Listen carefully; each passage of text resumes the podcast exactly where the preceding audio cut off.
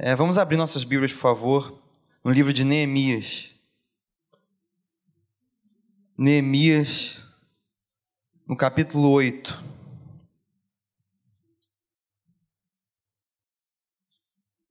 Neemias 8.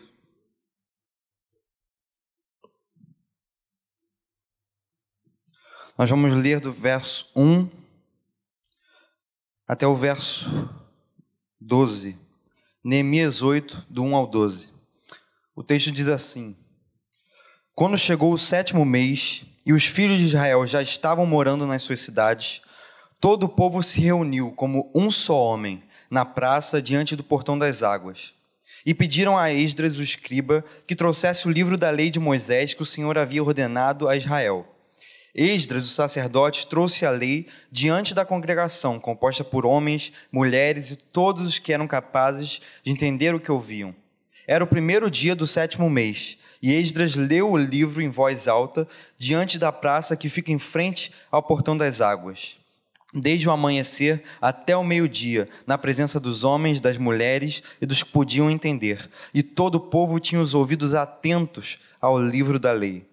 Esdras, o escriba, estava num púlpito de madeira que fizeram para aquele fim.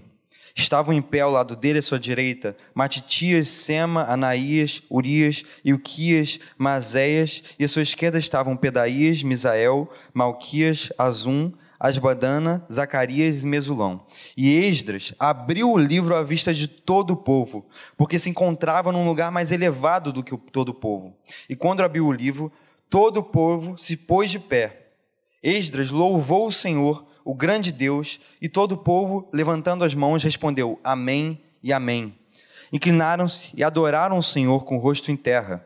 E Jesua, Bani, Serebias, Jamim, Acube, Sabetai, Odias, Maazéias, Quelita, Azarias, Josabede, Josabade, Anã, Pelaías e os levitas ensinavam a lei ao povo, e o povo permanecia no seu lugar. Eles iam lendo o livro da lei de Deus e claramente dando explicações, de maneira que o povo entendesse o que se lia. Neemias, que era o governador, e Esdras, sacerdote e escriba, e os levitas que ensinavam o povo disseram a todos: Este dia é consagrado ao Senhor, nosso Deus, e por isso vocês não devem prantear nem chorar, porque todo o povo chorava, ouvindo as palavras da lei. Então lhe disse: Vão para casa, comam e bebam o que tiverem de melhor e mandem porções aos que não têm nada preparado para si, porque esse dia é consagrado ao nosso Senhor. Portanto, não fiquem tristes, porque a alegria do Senhor é a força de vocês. Os levitas tranquilizaram todo o povo, dizendo: Acalmem-se, porque este dia é santo.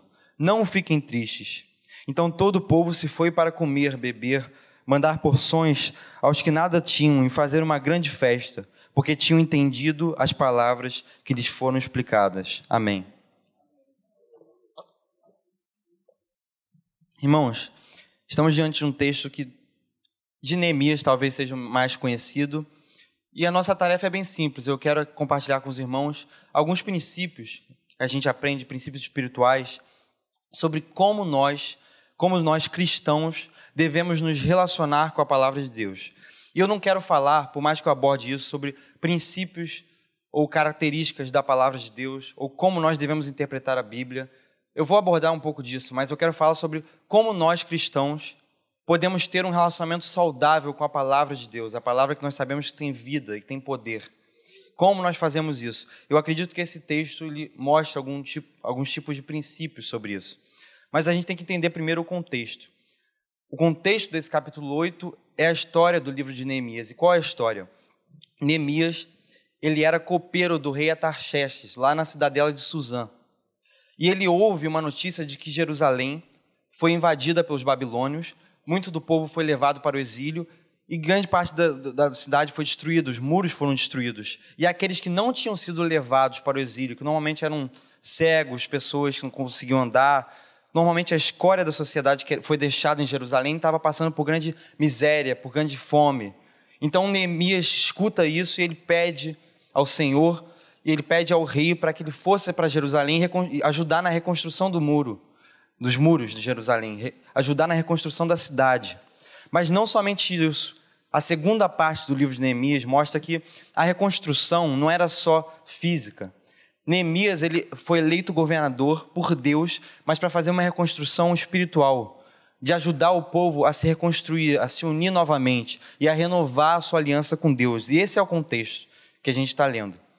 O contexto de que os muros já foram construídos novamente, a cidade já está sendo reerguida, o povo está se unindo mas agora é uma reconstrução espiritual. E Esdras, que tem um livro próprio, mas Esdras, que é um personagem que aparece no livro de Neemias, ele como escriba, ele abre a lei e lê diante do povo.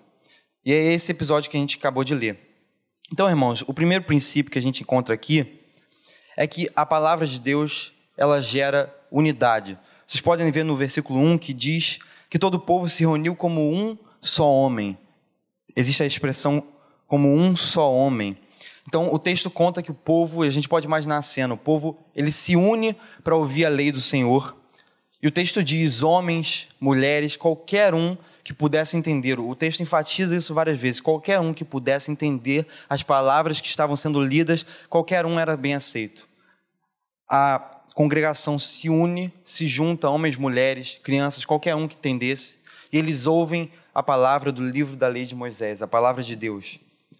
E a, a fórmula é muito simples para nós entendermos, porque se a palavra de Deus ela defende a unidade, ela fala que é importante nós nos unirmos como corpo, é óbvio que quando nós lemos a palavra de Deus, a palavra de Deus gera unidade. É muito claro isso. Todos nós conhecemos Salmo 133, como é bom, como é agradável, como é bom e suave, que viverem unidos os irmãos. É como o óleo precioso sobre a cabeça, o qual desce para a barba, a barba de Arão, e desce para gola de suas vestes. É como o orvalho do irmão que desce sobre os montes de Sião. Ali ordena o Senhor a sua bênção e vida para sempre. Está defendendo a unidade, viver em união. Hebreus 10, 24 e 25 diz: Consideremos-nos também uns aos outros para nos estimularmos ao amor e às boas obras não deixemos de congregar-nos, como é costume de alguns, a um apelo aos desigrejados, mas façamos admoestações, e tanto mais quanto vedes que o dia, o dia do Senhor se aproxima. Então, está defendendo a unidade da igreja. Então, se a palavra de Deus, ela defende a unidade da igreja, defende que nós somos um corpo, cada vez que nós lemos, nós vamos entender isso. Cada vez que nós lermos a palavra de Deus, ela vai gerar unidade em nós, vai gerar o entendimento de que nós somos um corpo, que nós fazemos parte da igreja. É impossível ler a palavra de Deus sem que se gere mais amor ao próximo, sem que se gere a consciência de que nós precisamos estar unidos, vivendo como corpo de Cristo. Então, o primeiro princípio que a gente aprende nesse capítulo é que a palavra de Deus, ela gera unidade, porque ela defende a unidade. O segundo princípio, irmãos, é que a palavra de Deus, ela exige atenção. Isso aparece muito claro no texto. Vocês podem ver que no final do versículo 3 diz que todo o povo tinha ouvidos atentos ao livro da lei, ouvidos atentos. Então o texto está enfatizando a capacidade de todo mundo que estava ali de entender o que ouvia e enfatiza como as pessoas estavam atentas às palavras que estavam sendo lidas. Esdras ele abre a lei e todo o povo fica em silêncio, ouvindo, ouvindo a palavra de Deus. Todo o povo tinha desejo de ouvir, eles estavam aglomerados, unidos ali para ouvir a palavra de Deus e ouvindo com atenção. E nós precisamos de alguma forma entender isso. É claro que nós devemos ler a Bíblia dia e noite, ler como muitas vezes nós lemos livros normais, ler muito, se alimentar o tempo todo, mas a gente nunca pode perder o sentido de que a Bíblia exige atenção. O sentido de que muitas vezes a gente lê a Bíblia, mas existem tempos em que nós temos que ler por uma hora um versículo só. A gente precisa ter um entendimento de que muitas vezes a gente vai passar semanas meditando em um capítulo só. A gente precisa ter um entendimento de que a palavra de Deus ela exige atenção, pois não é um livro como os outros livros são. Ela é um livro que tem poder. Ela é um livro que dá testemunho de Jesus, que é o nosso Senhor. Então ela exige atenção. Isso está presente na própria Bíblia. Mais uma vez, que nem a unidade, se a palavra de Deus ela defende que nós a com atenção, é necessário isso. Salmo 119, versículo 99 diz: Compreendo mais do que todos os meus mestres, porque medito nos teus testemunhos. Medito é prestar atenção, meditar, ruminar. Todos nós conhecemos Salmo 1, bem-aventurado, aquele que não anda segundo o conselho dos ímpios, não se detém no caminho dos pecadores, nem se assenta na roda dos escarnecedores. Antes o seu prazer está na lei do Senhor e nela medita de dia e de noite. Meditar, prestar atenção. Salmo 63, versículos 5 e 6 diz que como de banha e de gordura farta-se a minha alma, e com júbilo nos lábios a minha boca te louva, e no meu leito, quando de ti me recordo, e em ti medito durante a vigília da noite. Várias vezes a gente vai encontrar isso nos Salmos. O salmista dizendo que ele medita na palavra de Deus dia e noite. Quando ele vai dormir, ele não pensa besteira, ele pensa na palavra do Senhor, o que o Senhor falou com ele. Então, nós, como cristãos, nós temos que desenvolver essa consciência. A consciência de que a palavra de Deus exige atenção. Isso, irmãos, não significa ler pouco. Ler com atenção é diferente de ler pouco. A gente pode muito bem ler a Bíblia, devorar a Bíblia, mas a gente pode ter consciência espiritual de que nós estamos lendo um livro que tem poder. Então a gente vai ter uma consciência espiritual que nos dá atenção, atenção às palavras que estão unidas. Quantos de nós temos esse tipo de testemunho de ler versículos que nós lemos já várias vezes, mas um dia ele muda. Um dia ele salta. Ele salta porque o Espírito Santo nos fez ler ele com atenção. Então, o segundo princípio que a gente aprende nesse capítulo é que a palavra de Deus precisa de atenção. E um povo que não se atenta para a palavra de Deus, que lê ela, mas sem atenção, é um povo que não está fortalecido na palavra de Deus. Então, segundo princípio, a palavra de Deus, ela precisa de atenção por parte do seu povo. Nós precisamos ouvi-la e lê-la com atenção. O terceiro princípio, irmãos, é que a palavra de Deus, ela é autoridade sobre nós. E a gente pode ver isso muito claramente, porque no versículo 5 diz que Esdras abriu o livro à vista de todo o povo, porque se encontrava num lugar mais elevado do que todo o povo. Então, o texto está mostrando que Esdras, ele sobe em um púlpito e ele fala a palavra de Deus, e ele lia a palavra de Deus acima do povo, que nem eu estou aqui agora. Um púlpito acima do povo. E é claro, irmãos, que existe o aspecto acústico, que Esdras precisava ser ouvido por todo o povo. É claro que existe o aspecto que Esdras precisava ser visto por todo o povo. Provavelmente era uma multidão, uma congregação muito grande, então Esdras precisava ser visto e ouvido por todos. Mas, irmãos, é óbvio que há um aspecto espiritual também de demonstrar que, assim como Esdras lia a palavra de Deus acima do povo, aquela palavra que estava sendo lida estava acima do povo. Ela era autoridade sobre o povo. Assim como eu leio a palavra de Deus aqui agora, essa palavra é autoridade sobre nós.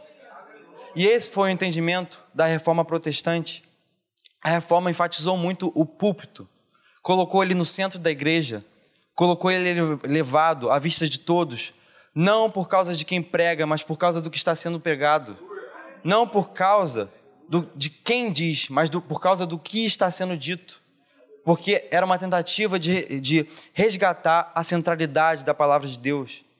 Era uma tentativa de resgatar a consciência de que a palavra de Deus está acima de nós. Nós precisamos saber disso. A gente precisa ter esse entendimento. O texto está mostrando que Esdras lia a palavra acima do povo não por mera coincidência. Isso é espiritual, é porque a palavra está acima de nós. Porque nós lemos a palavra não de cima para baixo, mas de baixo para cima. Porque essa palavra é autoridade sobre nós. E é isso que o texto está mostrando. A palavra é autoridade. Ela exige reverência, exige honra. Quantas vezes nós brincamos com a palavra de Deus, fazemos piadas de mau gosto, e muitas vezes a gente parece ignorar que essa palavra é uma palavra que tem poder sobre nós. É uma palavra que dá testemunho do Jesus que nós dizemos que é o Senhor das nossas vidas. Então essa palavra, ela tem autoridade sobre nós. E autoridade aqui, a gente tem que entender o que significa. A autoridade da Bíblia é o mesmo sentido de autoridade que existe no direito. Um filho quando ele toma um sorvete porque o pai mandou ele tomar, esse pai não está exercendo autoridade sobre o filho, porque simplesmente o filho poderia fazer isso e poderia querer tomar o sorvete sem que o pai mandasse. Mas se um pai ordena para que um filho faça algo que o filho não quer e o filho obedece, esse pai foi autoridade. Então a palavra de Deus é autoridade no sentido de que muitas vezes ela vai nos mandar fazer coisas que nós não queremos, mas que nós devemos. A palavra de Deus é autoridade sobre nós porque ela impõe um padrão de vida que nós sozinhos nunca iríamos querer viver, mas que por obedecermos, nós vivemos. Por amar a Cristo, nós vivemos, e assim a palavra de Deus é autoridade. Então, assim como Esdras estava acima, da, acima do povo, a palavra de Deus ela está acima de nós, pois ela é autoridade sobre nós. Isso está claro na Bíblia. Salmo 119, 4 diz: Tu ordenaste os teus mandamentos para que o cumpramos à risca. O Salmo 119, 105, todos nós conhecemos: Lâmpada para os meus pés é a tua palavra e luz para os meus caminhos. Isso está sinalizando o quê? Guiar. E quem guia é autoridade. O Salmo 99, 7 diz sobre o contexto do êxodo, do povo sendo guiado no deserto. Diz assim: Falava-lhes na coluna de nuvem, e eles guardavam os seus mandamentos e a lei que lhes tinha dado. Então, quando o Senhor fala por meio da Sua palavra, essa palavra é mandamento sobre nós, e nós precisamos cumprir a risca. Então, o terceiro princípio é de que a palavra de Deus ela é autoridade sobre nós. O quarto princípio, irmãos, e esse talvez o mais importante, é que a palavra de Deus ela gera tristeza que constrói alegria.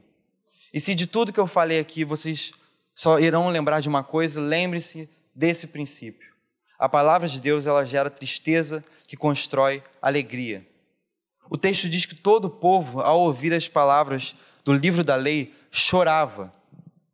Mas depois de chorar, Esdras e todos os levitas, todos os sacerdotes falam para o povo: vocês têm que se alegrar, porque a alegria do Senhor é a nossa força. Então, o texto está mostrando que a primeira reação do povo ao receber a lei foi chorar, foi prantear, foi se contristar. E, e, e a reação foi tão grande, uma constrição tão grande, que foi necessário que Neemias, Esdras acalmassem o povo. O povo precisou ser acalmado. O ambiente era de contrição extrema. Então o povo ele foi forçado a se acalmar pela certeza de que a alegria do Senhor era a força deles. Então a lógica, irmãos, é simples de entender. Quando nós lemos a palavra do Senhor, ela primeiro tem que gerar um tipo de tristeza, uma tristeza santa. O contato com a verdade de Deus, ela primeiro gera uma tristeza santa, para que depois gere uma, gere uma alegria santa. 2 Coríntios 7, 10, um versículo famoso, diz que a tristeza, segundo Deus, produz arrependimento. Ou seja, existe uma tristeza segundo Deus.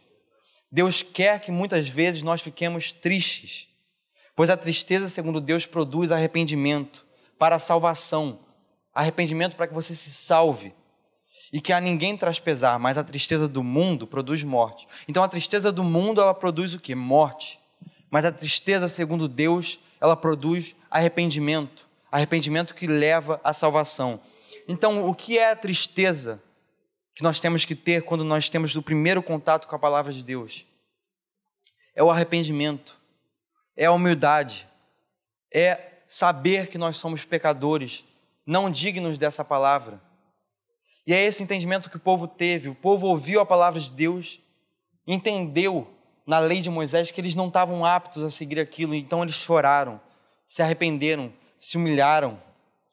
No capítulo 8, a palavra é lida, no capítulo 9 tem arrependimento. E no capítulo 10 tem festa.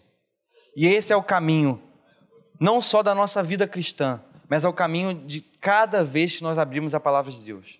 Então é um sentido macro e um sentido micro. O sentido macro é que quando nós nos convertemos, nós precisamos ter essa experiência de humilhação, de saber que nós somos pecadores. Quem não tem isso não se converteu. Mas no sentido micro, é no sentido de que cada vez que nós nos reunimos, cada vez que nós sozinhos abrimos a palavra do Senhor, nós primeiro nós devemos nos humilhar. A primeira reação, e muitas vezes natural, é saber eu não vivo isso. É saber quão pecador eu sou, para que depois o Senhor nos apresente o perdão. Para que depois o Senhor nos apresente que através do Espírito Santo nos guiando nós podemos ser santos diante dele. Então, primeiro nós ficamos tristes, para que depois nós fiquemos alegres. O Salmo 51 de Davi é o salmo que Davi se arrepende depois de adulterar com Batseba. É o salmo de arrependimento de pecados de adultério. E no versículo 11, 12, Davi diz assim: Não me repulses da tua presença, nem me retires do teu Santo Espírito. Davi está humilhado, Davi está triste, mas aí ele diz: Restitui-me a alegria da tua salvação e sustenta-me com espírito voluntário.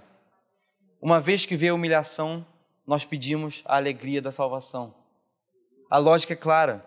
Davi estava triste, então essa tristeza produziu arrependimento, e o arrependimento produziu salvação. E essa lógica é que nós devemos entender na palavra de Deus. Primeiro vem a humilhação, primeiro vem a tristeza segundo o Senhor, para que depois venha a alegria, a alegria pelo perdão de Deus. É por isso que Jesus disse: Bem-aventurados os que choram, porque serão consolados. Porque aquele que ficar triste segundo Deus ficará alegre segundo Deus. Mas em Lucas existe o bem-aventurados, existe ai daqueles que não choram, porque vocês não vão ser consolados. Então aquele que não ficar triste não ficará alegre segundo Deus. E é isso que nós precisamos entender. E a frase aqui, muito conhecida, de que a alegria do Senhor é a nossa força, foi a frase que consolou o povo depois do arrependimento, depois da humilhação. E normalmente o primeiro entendimento que nós temos é de que a alegria do Senhor é a nossa força, significa que a alegria de Deus em nós é a nossa força. Isso é verdade. Mas talvez o que o texto esteja ensinando, e eu posso estar errado, mas talvez o que o texto esteja mostrando é de que a, a, a frase alegria do Senhor é a nossa força. Significa que quando nós nos humilhamos diante de Deus, quando nós ficamos tristes, o Senhor fica alegre. E é isso que nos move. Quando nós dizemos que a alegria do Senhor em nós é a nossa força, muitas vezes isso pode parecer que é moldado por circunstâncias, porque muitas vezes nós não estamos alegres. Nós precisamos verdadeiramente de uma alegria sobrenatural. Mas talvez a alegria do, do cristão não seja ele estar alegre, mas o Senhor estar alegre com ele. Talvez a alegria do cristão, o que Neemias está dizendo, é que quando nós nos humilhamos, quando nós nos entendemos como pecadores, quando nós sabemos que precisamos da misericórdia de Deus, o Senhor fica alegre. E é isso que nos move. O que nos move não é a nossa alegria que Deus produz, por mais que isso seja verdade muitas vezes, o que nos move é saber que nós nos humilhamos, nós sabemos que somos pecadores e nós somos amados por Deus. O Senhor fica alegre com a nossa humilhação e é isso que nos move. O que nos move é o Senhor contente, não nós contentes.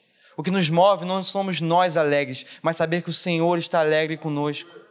Saber que nós somos aprovados como obreiros que se humilham. É isso que nos move e talvez seja isso que o texto está ensinando. Portanto, o quarto princípio é a palavra de Deus, ela produz tristeza, para que depois venha a alegria. Primeiro existe tristeza de Deus, para que depois venha a alegria de Deus. E por último, irmãos, o quinto princípio é de que a palavra de Deus, ela é a renovação de uma aliança.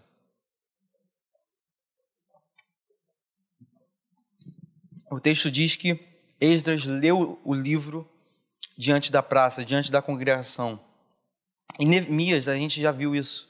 Ele foi levantado como governador, não só para reconstruir Jerusalém fisicamente, reconstruir os seus muros, mas também para reconstruir espiritualmente, para reconstruir espiritualmente o povo e para fazer a renovação daquele povo, a aliança daquele povo com o Senhor.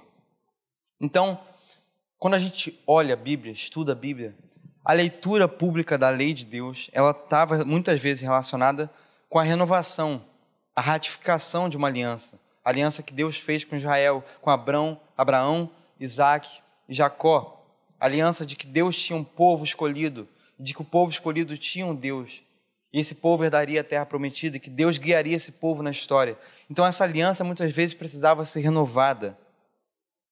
E é isso, por exemplo, que está em Josué 8, eu não vou ler isso, mas diz que Josué edifica um altar ao Senhor e que ele lê a palavra a, a palavra de, a lei de Deus e diz assim que depois ele leu todas as palavras da lei, a bênção e a maldição, segundo tudo que está escrito no livro da lei. E palavra nenhuma houve de tudo que Moisés ordenara que Josué não lesse para toda a congregação de Israel, e para as mulheres, e os meninos, e os estrangeiros que andavam no meio deles. Então é muito parecido com o texto que nós lemos. A palavra, a lei está sendo lida para todos, homens, mulheres, crianças, qualquer um. E no contexto de Josué, havia uma renovação de aliança. Josué estava liderando uma renovação da aliança de Deus com o povo. Neemias foi a mesma coisa. Era uma renovação da aliança espiritual depois de tragédia, depois de Jerusalém destruída, depois da reconstrução material, vem a reconstrução espiritual e o povo está renovando a sua aliança. E talvez seja isso com a Bíblia. Quando nós lemos a palavra de Deus, nós estamos renovando a nossa aliança com Ele. Quando nós lemos a palavra de Deus, nós estamos renovando a certeza, o entendimento de que nós somos o povo do Senhor, de que o Senhor é Deus sobre nós, de que Ele tem promessas para nós, de que Ele um dia irá nos buscar. Então, cada vez que nós lemos a palavra dele, isso se renova. A Bíblia, ela não se renova, mas a Bíblia em nós, ela se renova. A palavra era, é e há de vir, mas em nós ela se renova, porque o nosso entendimento se renova.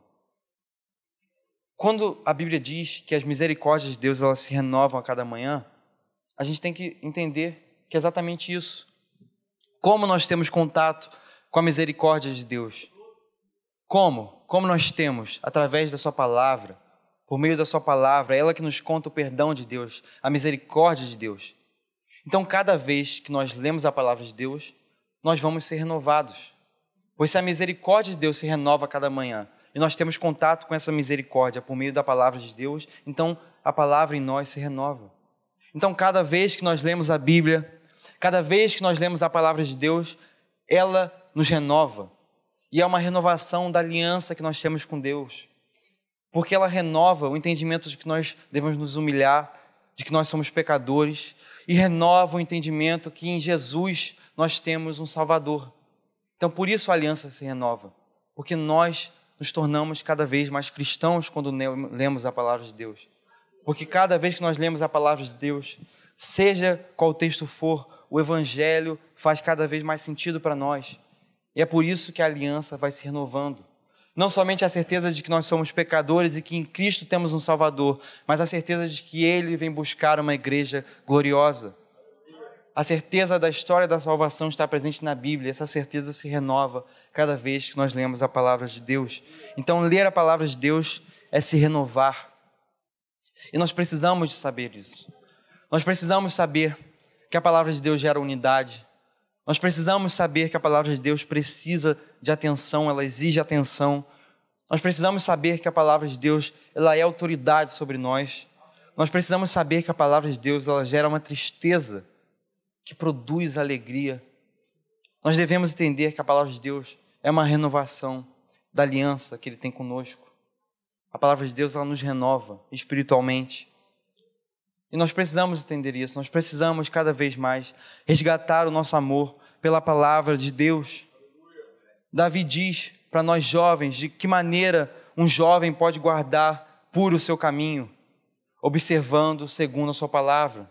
Para nós, como igreja, em Isaías está profetizado que o povo era rebelde, porque eles não queriam ouvir a lei do Senhor. Então, se nós recusamos a palavra de Deus, nós somos um povo rebelde.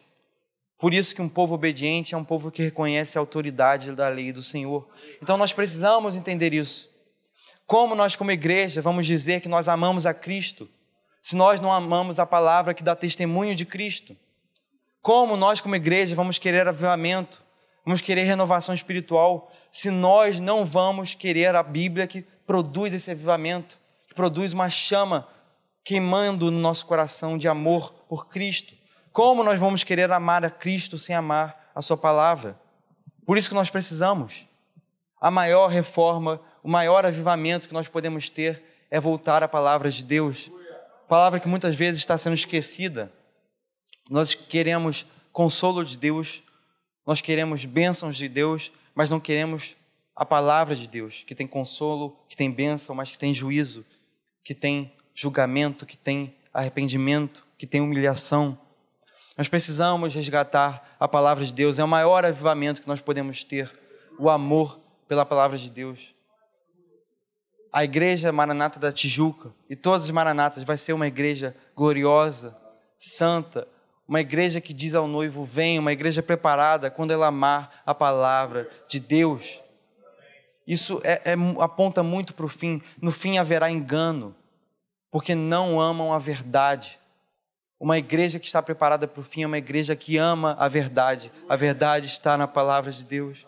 Jesus diz: as palavras dão a palavra dá testemunho de mim. Jesus é a palavra, o Verbo encarnado. Se nós queremos amar a Cristo, ser uma igreja cristã, reconhecidamente cristã, nós precisamos amar, a palavra de Deus. Então, que o Senhor renove esse entendimento nos nossos corações renova esse amor pela Sua palavra. Que a gente leia como nós sempre lemos, mas de um jeito diferente. Lendo com amor, lendo com atenção. Nós precisamos disso.